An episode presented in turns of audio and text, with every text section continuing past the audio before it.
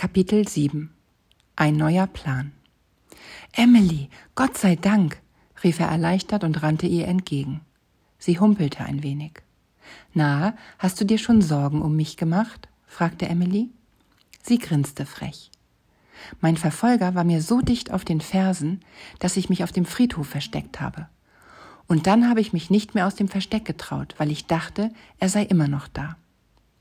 Ich musste mich auch verstecken, Warum humpelst du? wollte Simon wissen. Als ich über die Friedhofsmauer gesprungen bin, habe ich mich verletzt. Nicht so schlimm. Ich habe aber etwas gefunden. Stolz hielt sie ihm einen dunklen Stofffetzen hin. Ist das etwa von dem Einbrecher? fragte Simon aufgeregt. Emily nickte stolz. Er ist an dem Zaun hängen geblieben. Es muss von seiner Kleidung kommen. Hey, das ist ja super. Den Fetzen bringen wir später zur Polizei. Oder wir halten ihn erst einmal deiner Lotta unter die Nase.